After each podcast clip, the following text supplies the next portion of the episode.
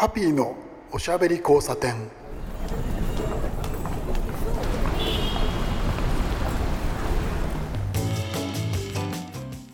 こんばんは。ハッピーこと飯塚です。え先週の放送を聞いていただいてありがとうございました。いやー緊張しました。でもねすごく楽しかったですよ。で今回2回目です、えー皆さんいかがお過ごしでしょうか？あのちゃんと1回目の感想を書いてくれてます？大丈夫です、えーお願いしますね。それでですね、えーこの放送札幌で聞こえているはずです。もちろんインターネットで全国で聞いてくれてる皆さんもいらっしゃるというのは知っていますけれど。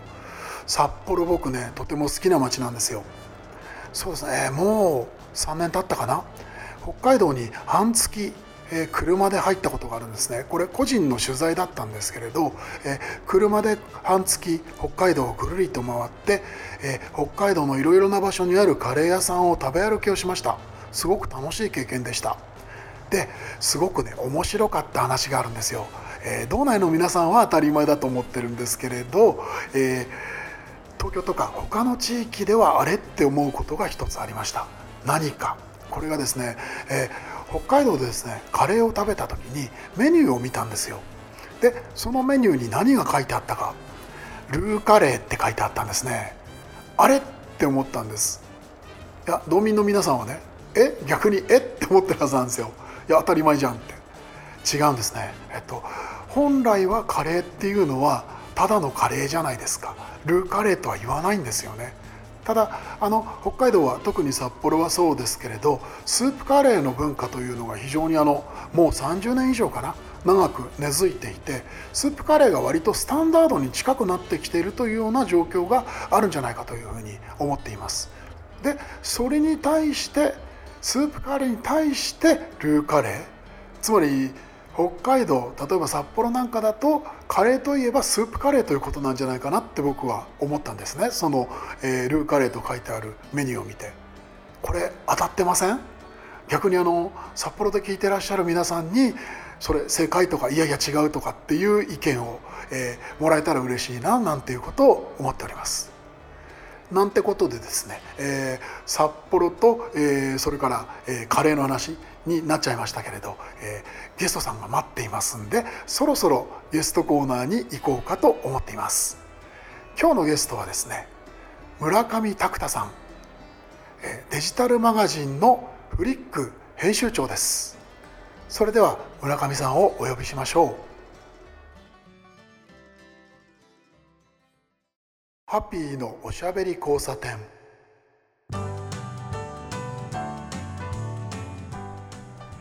はいゲストコーナーになりました。今日おいでいただいたのは村上拓太さんです。こんばんは。こんばんは、村上拓太です。ありがとうございます。今日来ていただいてとっても嬉しいです。ということでですね、はい。えっ、とまあ早速なんですけれど、えーこの番組ですね。えっ、とゲストにですね、え3つほどいつも質問をしています、えー伺います。あなたは誰ですか？えー、勤続28年のサラリーマンです。まあその世の中的にはそういうことになりますよね。そうえーじゃあ次行きましょうか。えっ、とねあなたは何を仕事にしていますか？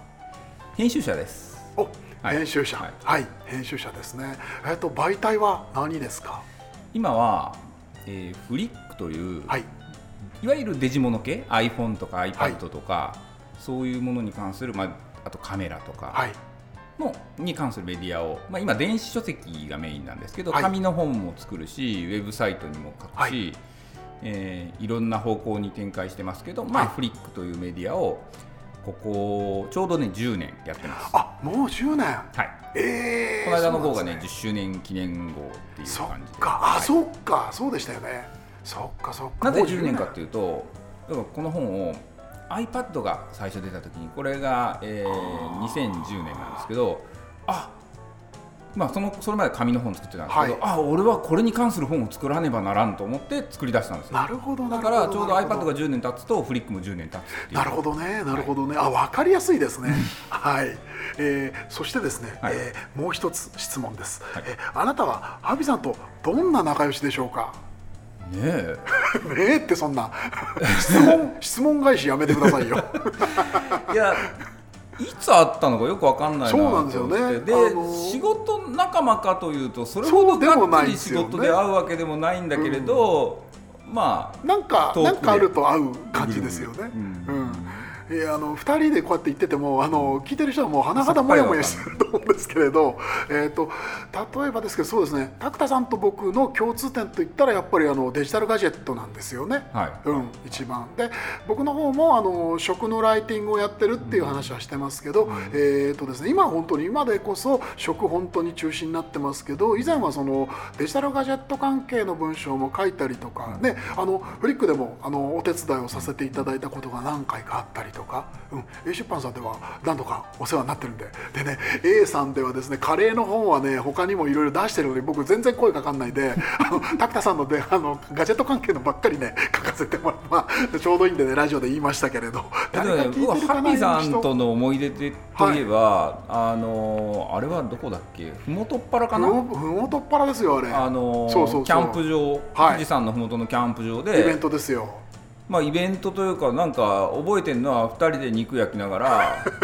なんかもう一晩中話してましたよね 酒飲みながら、もうねもう本当に聞いてる人なんだかわかんないと思うんですけれどあの A 出版社ではですねアウトドア関係の雑誌を3つ出してるんですよね、えーランドネピークスそれからフィールドライフ、フィールドライフだけが確かフリーペーパーで、はい。でフィールドえーっとね、フィールドライフに関わっている編集さんが僕の知り合いで、うん。えっとね、なんだっけな、えっと、よろずアウトドア、えー道場だったかな、えっと、なんかそういうようなそのライターグループを作っていて、その人たちが運営してるんですよね。えイベントの名前なんだっけ？フィールアース、はい、はい、です。でフィールドあライフが一番こうまあ普通のニュートラルな本なんですけど、うんね。まあ、ピークスははい。ガチな、結構あの危ねえよその山っていう読んでもわかんないあ系のの冬山の奥穂高のが、うん。あのなんとかがみたいなやばいところとか。で、まあ、ランドネはいわゆるや山があるそうですね。あの、はい。女性の登山を中心とした、まあ、ちょっと緩い。いやだからそのいろんな出版社ありますけれど、えっ、となんでしょうねアウトドア関係の雑誌をそんなに数出してるところって他ないはずなんですよ。珍しいんじゃないかな、まあまあまあ出すのが大変っていうのは、まあ、一番最初の話にちょっと戻るんですけど、はい。ああなた何者ですかって言われて、まあ、はい。編集者なんですけど、はい。僕もともとはあの30年ぐらい前に東京に出てきた時、はい。オートバイ雑誌に入ったんですね。出た。A 出版社の根っこです。そうです。ライダースクラブ、はい。はい。で僕はもうめちゃめちゃその本に憧れてでしかもまああのそこに入ると世界中のバイクに好きなだけ乗れるみたいだってんうでわもうねもう動機が不純。いやもうあのまあ最初にサラリーマンですって言ったんですけど、はいまあなんかこんな身勝手なサラリーマンもいないなっていうふうに周りの人から見えてるだろうし たまに僕にな「なんとかの原稿を書いてください」って言ってあのオーダーが来るんですけど「いやすみません僕フリーランスのライターじゃなくて会社員なんです」っていう あのそんな扱いされてたんです そうそうそう。みんなフリーライターだと思っているなるほどね。もしくはねブロガーの席に座らせることもある。ブロガーだと思われてるみたいな。いや違うんです。僕はあの編集者です。みたいな。自分的にどうなんですか？その感じは。いやいやだから結局うんお得だなと思うのはサラリーマンという立ち位置ながら、まあ、好き勝手なことをさせてもらってる、まあ、逆に好き勝手なことしてるから値打ちがあるとも言えますけど。あでもそうですね、うん。あのサラリーマンの立場で、あの好き勝手をその、まあ、会社がやらせてくれる部分もあると思うんですけど、それ言われてできる人ってそんないないはずなんですよ、うん。自由にやってくれようんっていうのも変ですけど、僕そのライダースクラブに7年いて、はいで実はねライダースクラブを外されたんですよね。で僕はバイク乗るのが好きで、はい。海外の試乗会とか行ってオートバイ乗って、ええええ。まあ、いわゆるあの膝するやつですね、はい。1000cc のバイクでガーって膝すりながら乗ったり、はい。ドイツ行って BMW 乗ってアウトバーンを走ったり。なまあ、それが僕の夢だったんで。あ、ね、ちょっと前はだってあのハーレー・デビッドソンに免れて、ね、そうそうそう、アメリカ行ってでルート走ってましたね。66とかをずっと走ってでこのバイクはこうなんですよとか、うんああなんですよとか、うんうんえー書く。で例えばドイあのフランスのポール・リカール。ああ。のーマルセイユの郊外のサーキット、あそこ行って、サーキット ZX9R 乗って あのサーキットで試乗会あのユーノディエールっていう長いサーキットがあって羨ましいユノディビエールとかいう名前がポロリと出てあのそれあの会社の金で言ってるって怒る人いっぱいいると思いますよ。会社の金じゃない。会社はあんまりお金ないんでそれはメーカーさんですね。メーカーさんのご招待で、はい、そうですよね。えー行って乗ってで、まあ、原稿書くみたいな仕事をしてたんですけど、ライダースクラブ外されて、うん。お前明日からラジコン飛行機の本を作れって言われていや意味わかんないんですけど。急な話ですねでもいやもうこの仕事やめようかなと思ったんですけど まあまあまあとはいえやるかっていうのでやってでやるなら一生懸命やろうと思っはい。てやってるうちに、えーいろいろあってその本の編集長になってしまい。待ってはしょるな、まあはしょる。いやでもねラジコン飛行機もね面白いんですよ、いやいや面白いと思いますよ。あのーまあ、今ドローンとかが盛んですけど、はい。当時のラジコン飛行機ね本当にガチのやつを僕らは取材してたのであアメリカに取材に行ってフロリダにねあのトップガンっていうイベントがあるんですけど全米からーはい。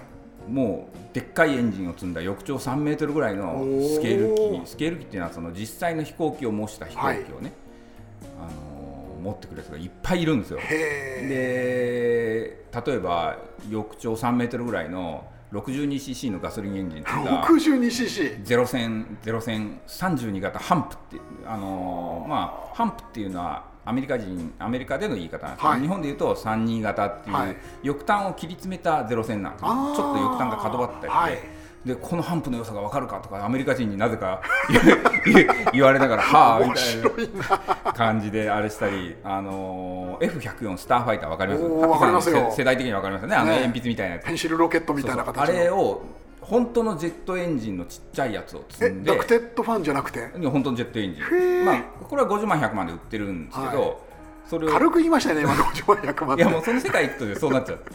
あのフロリダジェッツっていうジェット機のイベントあってそこ行くとその50万100万のエンジン積んだジェット機が200機ぐらい集まってるんですよ。100機って。でみんなトレーラーにガーッと何台も積んでくる100機ってあの大大型のあのあの空軍の基地でも200機揃うとかあんまないですよ、ラジコンですけどね。ラジコンですけどねでもちろん。スターファイターもこれを2年かかって俺は図面から起こしたんだみたいな。うわ自分で作ってる。で引き込み客とか足も車輪もね全部ちゃんと出るしキャノピーも動くっていうのを2年間ガレージで作ったやつを持ってきたおっさんが集まって飛ばしてしかも失敗して落としてバラバラにしたりするんですよあのねあんあんな飛行機をね小さくしてねあんなちっちゃい翼で飛ぶわけないんだ本当は、うんやっぱりねその F100 のスターファイターとかは羽がちっちゃいからすごい難しいんですよ、ね、ですよね。で着陸する側にねなぜか高い木があってその木を越えてからスロットルを絞ると失速して墜落するとかね。なるほどねなるほどね。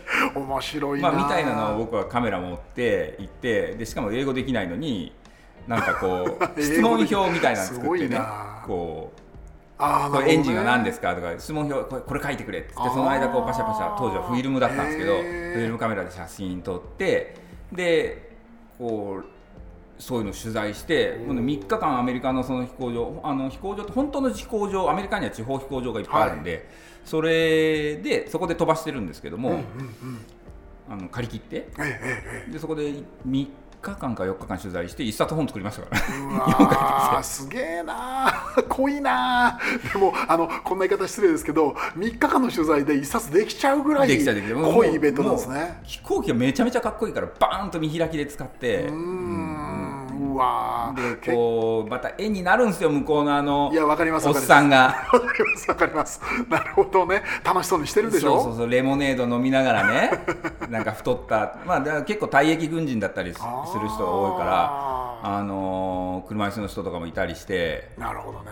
もう全然その向こうだと結構ハンディキャップ持った人も普通にそういうところでイベント楽しんでて、いやいやもうねさっきねあの拓田さん ライダースクラブ外されてって言ってプリプリしてたのにすごい楽しそうに話すんですよね。ところがねある日ねはい。あのまあ世の中的に、はい。あのファインディングにもって映画があります。はい。で当時僕もちっちゃい子供がいて、まあ、今は大きくなってるんですけど、はい。今いなくなったわけじゃない あのちいやそんなこと聞いてません。っちゃい子供がいてファインディングにもとか見てて、で熊の実がいるじゃないですかちっちゃい子が、うん。はい。飼い始めたんですよ。家でね。ところがね死ぬんだこれが。あそうなんだ。あーまあ海水魚難しいって言海いますよね。水だからねすごい難しい、うん。でポロポロ死んじゃうあなんとかしてうまいこと飼いたいとか思ったうちに、うんうんうんこうだんだん詳しくなってきていろいろ親しい人たちが出てこれでもねこんな死んじゃうんだったらなんか本作って死なないようにあの仕組みがあるわけですよ。あの海水の、まあ、まず温度。はい。で塩分濃度で何があれって硝酸塩とかリン酸塩とか珪酸塩が増えないようにいわゆる栄養塩というのが増えないようにろ過を構築する。はあはあはあはでそれをノウハウがある。要するに水が汚れちゃダメなんですよね。そうですね、うん。でそれはあの生物ろ過って言ってその硝酸塩とか、要するに餌を食べます。糞を食べます、その糞をうまいこと分解する仕組みを作ればいい、うんうんっていうのを本にしようと思って本作ったんですよ、ね、なるほど。でそしたらそれが売れて売れて多分今でもね僕の人生で一番売れた本はあの 初めて海水魚を飼う時に読む本っていう本なんだけどええーすげえ売れてであこれこんな売れるんだったらってコーラルフィッシュって熱帯魚の本を今度作ったんはい雑誌ですね。そうそうそうそう。でコーラルフィッシュは月刊誌？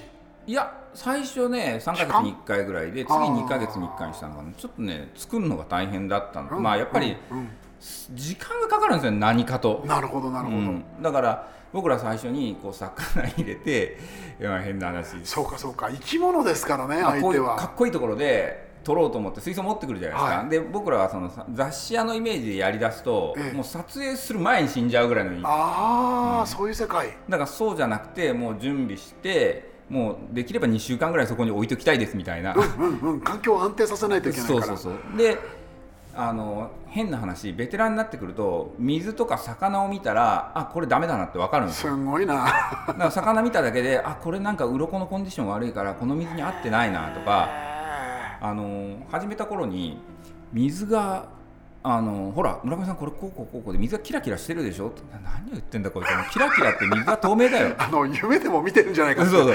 ところがもうあのずっとその本作ってるとはい見ただけでどのぐらいの水質か分かるんですよ。このすごい。なこれは魚飼えないなとか魚飼えるなとか。いやサンゴもこのぐらいのソフトコーラルだったら飼えるけどハードコーラルは死んじゃうなとかその水の透明度で水質が分かる謎の能力を手に入れていい な。もう役に立つんだか立たないんだかわからない特殊な能力ですよね。水族館行って一番気になるのは配管ですからね。なるほどね、あの魚見ないで奥見ちゃうんですね。そうそうそうシステム見て。もう魚はどっちでもいいし魚とかいうあれで言うと僕らが興味津々な水質は魚はまあなんとか多少硝酸塩が上がっても生きるんで、サンゴなんですよ。サンゴはもうちょびっとの水質のちょっとのあの水道水使えないんですよ。はい。水道水使うとあの重金属亜鉛とか、はい。えー銅とかの重金属が溶け込んでるんで水素水道水使えないんで僕らは RO あの浄水器っていう、ええ。ーリバースオシモシス、えー逆浸透膜のフィルター。ああ逆浸透膜か。そうそうそう。あれの10万円ぐらいするやつを持ってて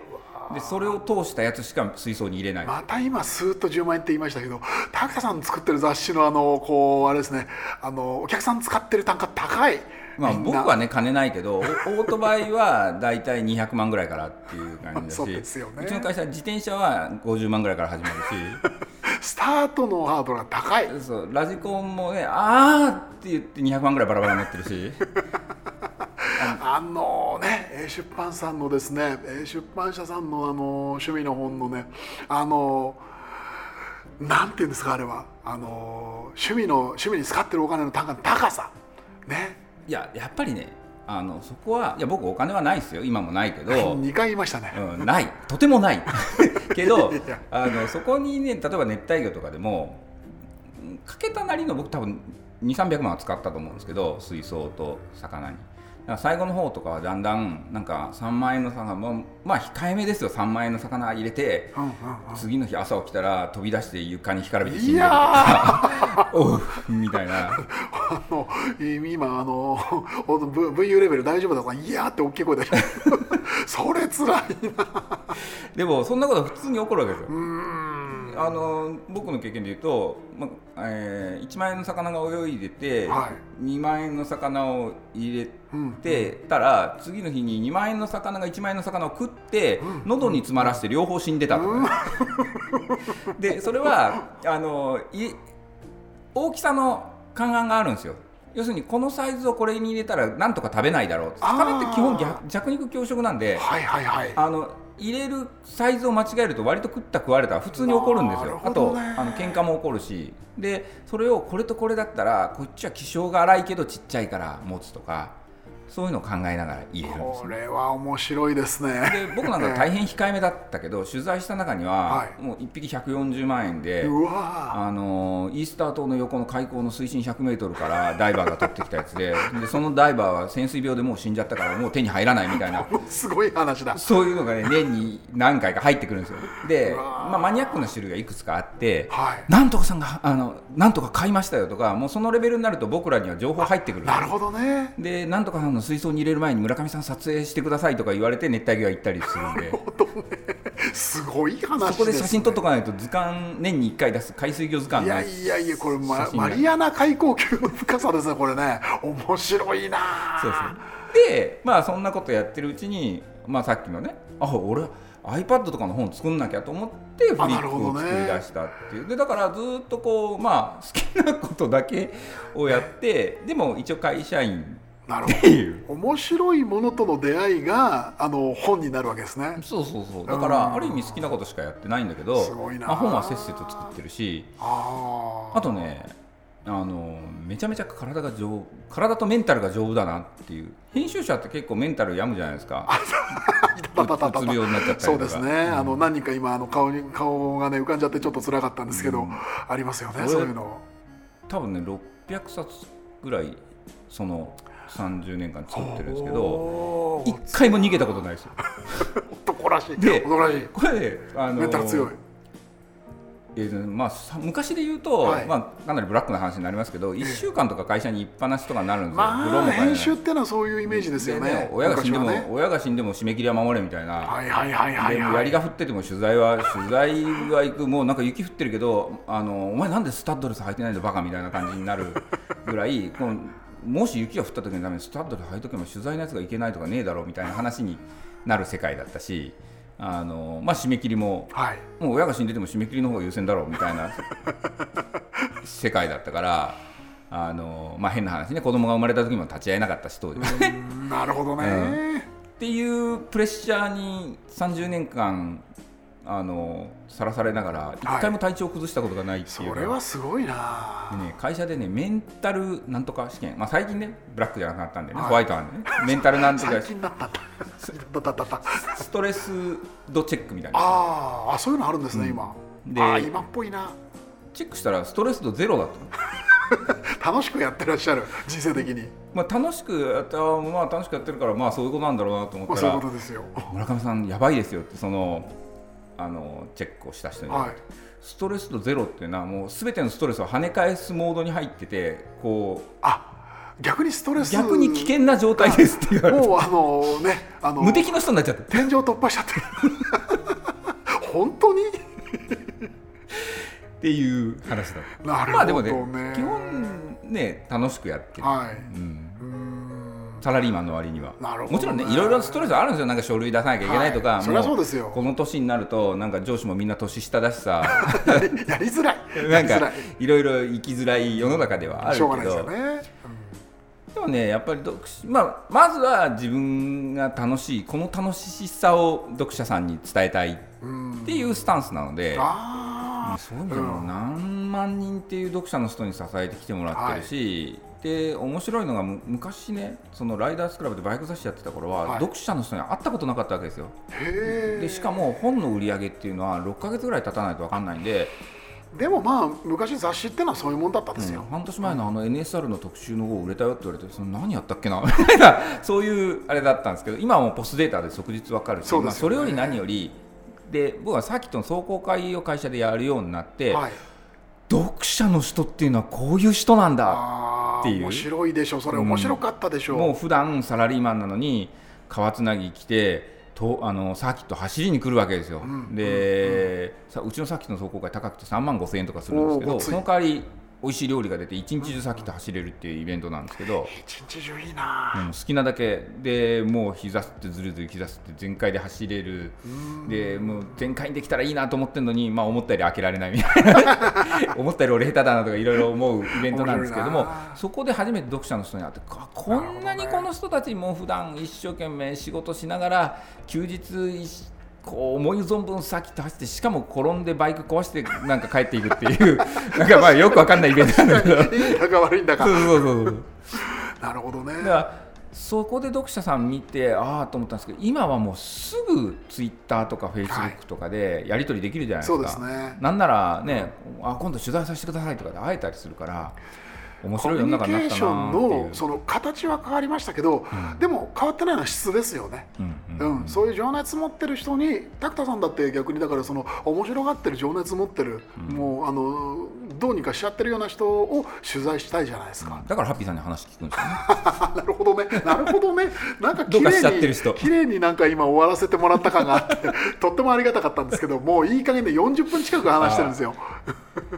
また40分、そうああっという間に。の非常にでもですねあのあっという間だったんですけれどやっぱりあの今回も思ったんですけれど、えーやっぱり当然このあの番組にあの来ていただいてるっていう人たちあの僕が顔を知ってる人たちであの面白いなって思ってる人をお呼びしてるんですけれど目線の高さですよね、うんそれが近くないとやっぱり噛み合わない楽しくない。まあなんか暴走して話しちゃったけど大丈夫ですか？いや全然大丈夫です。どうかな？後でタイムは大丈夫です。はい。そういうことでですね。えっ、と、えー村上拓太さんはですね、えっ、と個人というよりも、えーフリックの編集、えー編集長ということで活躍してらっしゃるんで、えー雑誌フリックで、えー検索していただくと、ね。いろいろな情報が出てくる。と村上。タクタっていきなり出てきたけど、あのーはい。まあ、漢字があるんですけどたまにブタタとかみんな間違えるん似てでる 似てる。もうあのねもうエンディングに入ってるから余計なこと言わないでよろしい。あのカタカナで検索していただけると。そうですね。はい。タクタで、はい、ですね。ははいい。じゃあ今日はですねゲストに、えーフリック編集長の村上拓太さんをお呼びしました、えーどうもありがとうございました、はいありがとうございました。ハッピーさんまた飲みに行きましょう。行きましょうハピーのおしゃべり交差点。